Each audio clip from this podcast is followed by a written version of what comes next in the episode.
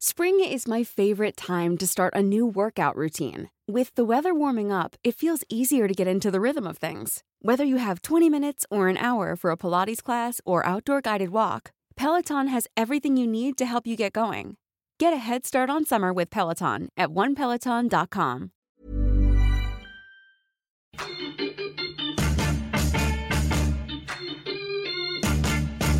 Esto, el diario de los deportistas.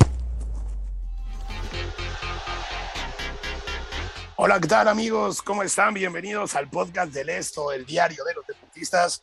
Les saluda José Ángel Rueda y me acompaña como siempre Miguel Ángel Mujica. A ver, platícanos, ¿cómo estás Muji? Es un tema que yo no quería tocar el día de hoy, la verdad, yo no quería que llegara, pero a ver, vamos a hablar de la salida de Messi, ¿no?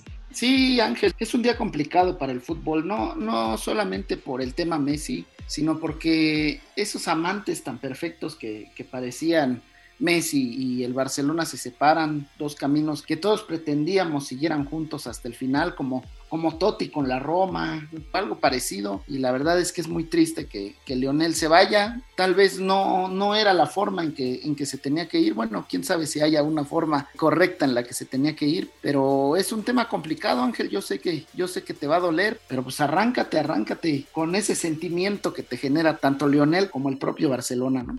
Como bien lo mencionas, eh, son momentos bien complicados. Digo, evidentemente para, para el fútbol en general, por lo que representa, por la repercusión que tiene. Y sin embargo, si uno es hincha del Barcelona, si uno ha visto toda su vida a Messi ahí vestido de azulgrana, pues bueno, evidentemente las sensaciones tienden a ser mayores, ¿no? Yo sinceramente no esperaba eh, que llegara este día, eh, te soy honesto, cuando Lionel Messi dijo que se iba el año pasado, bueno, fue un shock durísimo, pero luego la manera en la que recapacitó, eh, tal vez motivado un poco por las eh, formas de José María Bartomeu, pero bueno, Messi recapacitó, dio un temporadón y como lo mencionó el propio Messi, ¿no? Que, no, que no se esperaba salir este año y a final de cuentas termina una relación de 21 años, Messi se va como el goleador histórico, como el jugador con más participaciones con el club, se va como verdaderamente el hombre que cambió la historia, ¿no? Barcelona ha tenido eh, hombres que han cambiado la historia, ¿no? Johan Cruyff tal vez y luego de ahí está Messi, ¿no? Yo creo que inclusive Messi logró superar en cuanto al legado a Johan Cruyff. Messi construyó esta Barcelona moderna. Es una situación bien, bien complicada. Pero, pues bueno, a ver, vamos, a empezar a analizar un poco todo ese tema de lo que ha pasado. Primero, hay que decirlo que la no renovación de Messi o el final del contrato o todo esto se deriva de la situación del club. Más allá de que tenga muy buenos jugadores, tenga muy buen activo en, jugadores que, pues bueno, de venderlos, pues el Barcelona estaría mejor económicamente. Pero ahora mismo, con la situación actual, el Barcelona es un club en ruinas, ¿no? Es un club en crisis. Y un club en crisis no se puede dar el lujo de tener al mejor jugador del mundo. Entonces, a ver, Mujica, yo eh, comienzo preguntarte un poco quién es el culpable de que no sea Messi. Obviamente, pues todo el mundo le atribuimos la culpa a José María Martomeu, pero a ver qué, qué lugar tiene la Porta, qué lugar tiene el propio Messi. Mira, es que es complicado porque tú puedes señalar a muchos, ¿no? O sea, puedes decir, Messi es el gran culpable porque ya se quería ir y ahora resulta que no. Puedes poner a, como, como dices tú, a Bartomeu, que tuvo una gestión pues relativamente irregular, tanto en resultados como, como en situaciones de juego. Y puedes señalar también a, al mismo Joan Laporta, ¿no? Que él prometió que, que, se iba a quedar Messi, que iba a hacer todo. Fue, fue su campaña de presidencia para que lo eligieran. Y al final se quedó como, como el presidente y pues una vez más no cumplió, ¿no? Pero yo creo que el, el máximo villano de esta, ¿cómo podemos decirle? De, de esta mala relación que, que se está viviendo actualmente pues es la liga española. ¿Y a qué me refiero? Muchos contratos, muchas situaciones que la propia liga no, no acepta y que no nada más afecta al Barcelona sino afecta a todos los equipos, es el tema monetario y el tema de, de la repartición de, de, derechos de televisión, que se supone que es el tema principal de la Liga Española, es lo que más te vende, y desde un principio pues no lo hicieron equitativo y al final de cuentas termina rompiendo situaciones, concretamente de fútbol, porque vemos una liga pues bastante dispareja, ¿no? Ahora yo quiero ver cómo va a ser la liga que, que recién va a iniciar. No sé si, si alguien se va a acostumbrar a ver al Barcelona fuera de los cuatro primeros o ver a otros, a otros equipos como el Sevilla, como el Athletic, el mismo Atlético de Madrid peleando por grandes posiciones y dejando fuera a los, a los grandes de toda la historia de, la Liga Española, ¿no? Porque si bien el Real Madrid no se deshizo de grandes estrellas, pues tampoco tiene un plantel como para presumir ser el mejor del mundo, ¿no? Y el Barcelona, bueno, sin Messi, no sé qué versión vamos a ver. Yo señalaría más a la Liga Española, Ángel, porque al final de cuentas, eh, Javier Tebas, bueno, pues ha intentado hacer un trabajo concreto y siento que no lo ha hecho, ¿no? Al final a toda la liga le va a afectar que salga Messi, no solamente al Barcelona, en cuanto a dinero, en cuanto a vistas. Imagínate Ángel cuánto va a perder, cuánto perdió la liga cuando Cristiano Ronaldo se fue y ahora cuánto va a perder con, Messi fuera, ¿no? Yo no sé quién va a ver la liga española que no sea aficionado de alguno de los equipos este, populares de siempre, ¿no?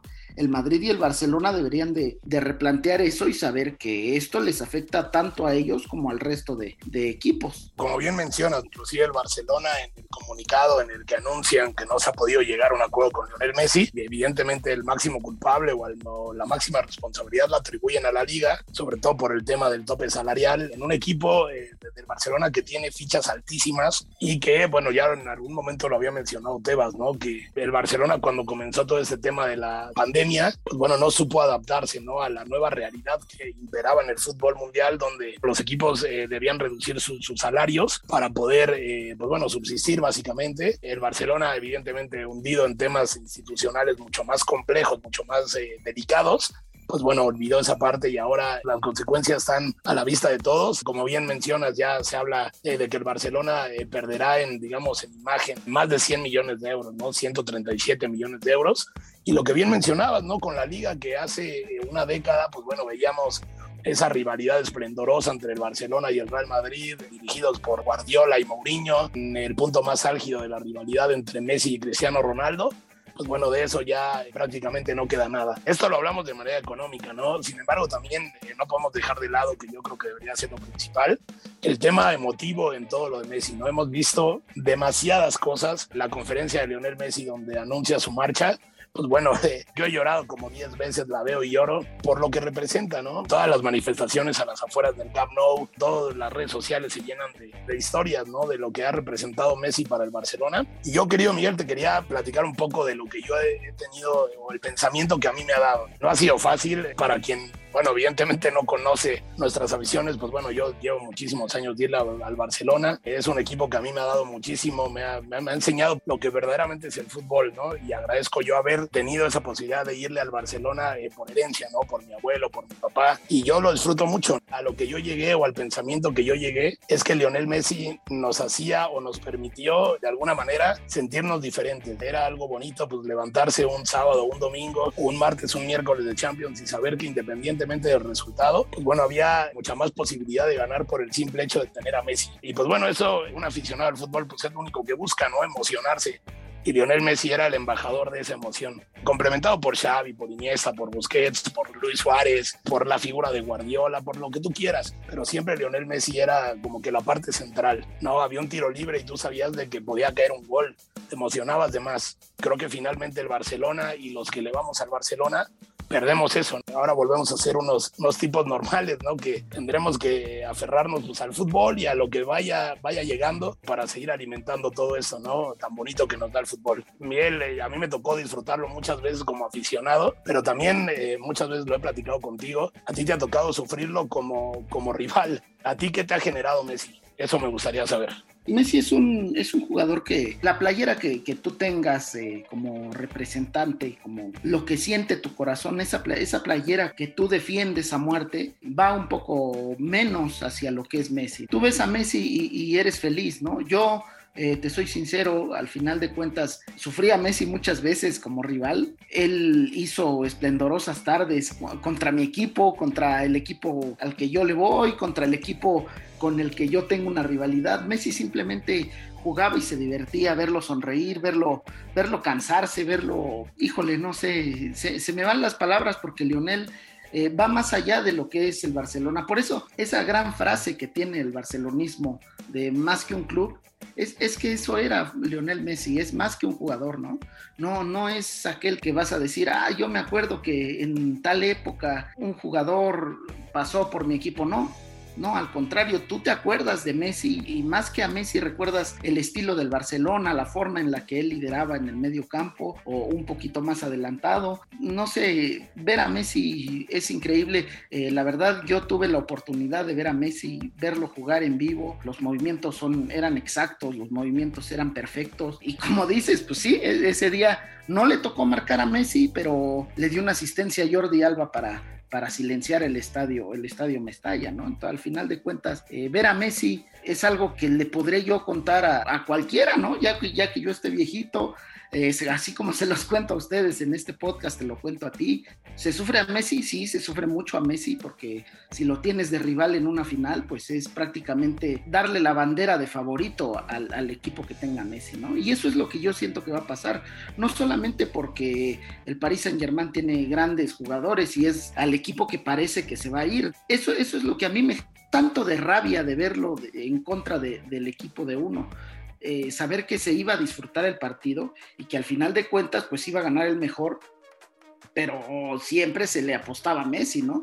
Es como de esos este, jugadores leyendas de otros deportes, ¿no? Como Tom Brady en la NFL, ¿no? Que, no le puedes apostar en contra porque al final vas a perder. Así es Messi, Messi te da mucho más de lo que te quita y a pesar de que uno lo sufre como, como rival, se disfruta ver a Lionel porque tiene ese don de gente, ¿no? Tú lo ves sonreír y a pesar de que no seas blaugrana o no eras blaugrana, pues te sentías contento. Claro, Miguel, y no, y no por nada, bueno, hay un montón de imágenes. A mí ahorita se me viene a la mente esa donde está el Benito Villamarín ahí del Betis y en donde de repente, pues bueno, marca ese gol icónico, ¿no? Donde pica de zurda la pelota y para echar al arquero y desde la grada, pues bueno, comienzan a, llover las ovaciones, ¿no? El, tan famosísimo Messi, Messi, y, y, esa imagen no solamente llegaba del Camp Nou, no, sino llegaban de todos los estadios, del Benito Villamarín, me parece que del Bernabéu no, porque, pues bueno, eh, en algún momento estoy seguro que habrá algún eh, madridista que, eh, que, bueno, que se rindió ante el talento de Lionel, sin embargo, en todos los estadios era, era básicamente lo mismo. Tuvo tardes eh, grandiosas con el Barcelona. Recuerdo muchos goles, ¿no? El que le marcó al Getafe, eh, con esa jugada maradoniana, donde igualó prácticamente, calcó la jugada de todos los tiempos. Y en los goles al, al Manchester United, ¿no? De cabeza, saltando entre Vidic y Ferdinand. Eh, los goles que le marcó al Sevilla, los goles que le marcó al Athletic de Bilbao, buenísimos, ¿no? llevándose prácticamente a medio equipo y los que le marcó al Real Madrid, eh, muchísimos, máximo goleador del clásico, 26 goles. Yo recuerdo mucho ese que le marcó en la final de la semifinal de la Champions, donde Sergio, Sergio Busquets pisa el balón y Messi recoge la, pelota en tres cuartos de cancha y se va solito eh, rumbo a la portería y al final define con un eh, disparo lleno de sutileza cruzado, ¿no? Ante la salida de Casillas. Y pues bueno, creo que Messi finalmente fue eso un generador de momentos en el, en el Barcelona. Lamentablemente, pues todo llega a su final, ¿no? Eh, ¿Quién iba a decir que aquel gol que le marcó al Celta de Vigo de cabeza en, las últimas jornadas de la liga, pues bueno, sería, sería el último, ¿no?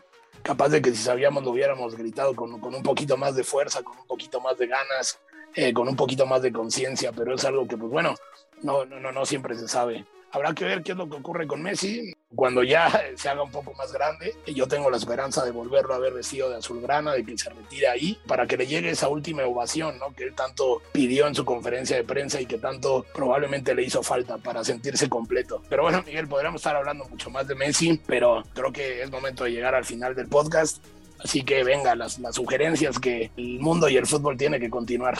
Sí, claro, el, mundo del fútbol va a continuar. Messi ojalá regrese algún día porque sería una, una historia fantástica, ¿no, Ángel? Así como las que luego todo aficionado quiere con esa leyenda que está abandonando al club. Y, claro, invitarlos a todos a que nos sigan y nos escuchen en las diversas plataformas como Spotify, Deezer, Google Podcast, Apple Podcast, Acas y Amazon Music.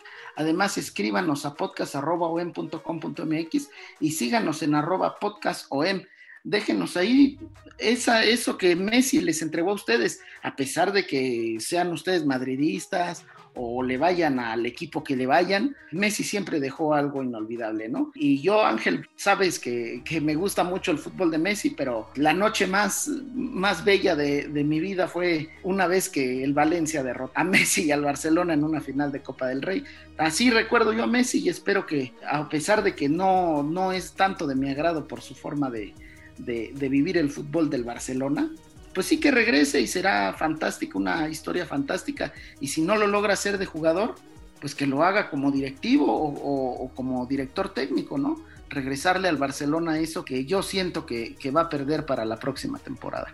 Así es, Miguel, habrá que ver qué es lo, que viene para el Barça. Seguramente no será nada sencillo. Siempre los inicios son complicados, entonces hay que tener en cuenta que el Barcelona comienza una nueva época, época post-Messi, lo cual, pues, bueno, será será seguramente complicado. Pero bueno, como bien lo mencionas, ojalá en algún momento regrese, ya sea como jugador, como directivo o como director técnico y siga regalando alegrías. Miguel, te agradezco muchísimo la plática, como siempre. Ya saben, nos pueden escuchar en, las plataformas que ya bien mencionó Miguel, eh, donde pueden encontrar no solamente pues, los podcasts del diario de los deportistas, sino de toda la organización editorial mexicana, la guía del fin de semana, los archivos secretos de la policía, el periodismo en riesgo. Hay un montón de podcasts que les pueden ayudar para estar un poco más enterados de lo que ocurre en México y en el mundo y desde luego en el, mundo deportivo.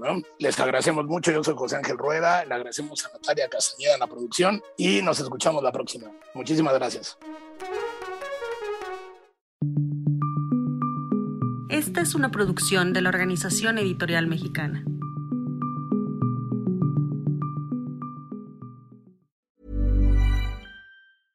Hey, folks, I'm Mark Marin from the WTF Podcast, and this episode is brought to you by Kleenex Ultra Soft Tissues your ally to help tackle your allergy symptoms this season. I love the change of seasons, but nobody loves pollen and all those other things floating in the air that make you sneeze during this nice weather. Kleenex Ultra Soft tissues are hypoallergenic and allergist approved. So fight back against watery eyes and runny noses without worrying about irritating your skin. For this allergy season, grab Kleenex and face allergies head on.